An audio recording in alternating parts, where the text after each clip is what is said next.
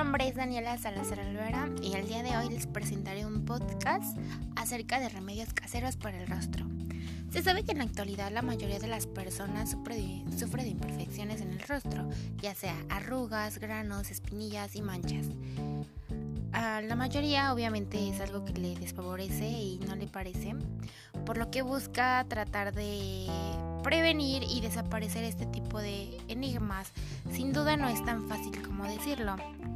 Eh, se sabe que existen innumerables cientos de remedios caseros para ayudar a combatir estas imperfecciones, pero la mayoría, si no te lo sabes aplicar, no funciona. El día de hoy yo les hablaré de tres remedios caseros que seguramente te funcionarán por experiencia propia.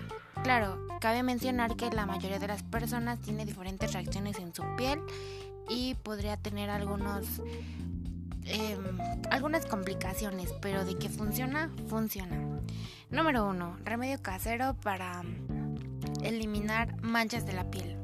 Para este remedio se utilizará bicarbonato y limón. Lo juntas y luego que se mezcle, luego que estén mezclados, los irás poniendo en tu rostro con los dedos suavemente y lo dejarás actuar durante 20 minutos.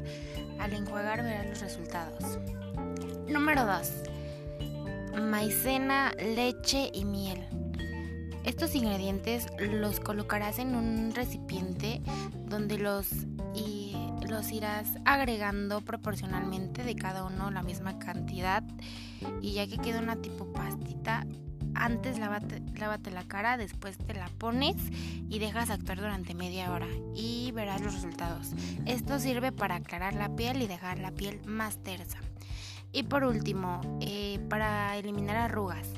Eh, este remedio eh, es un poco agrumador por los ingredientes que contiene, pero seguramente funcionarán. es un huevo con miel y limón.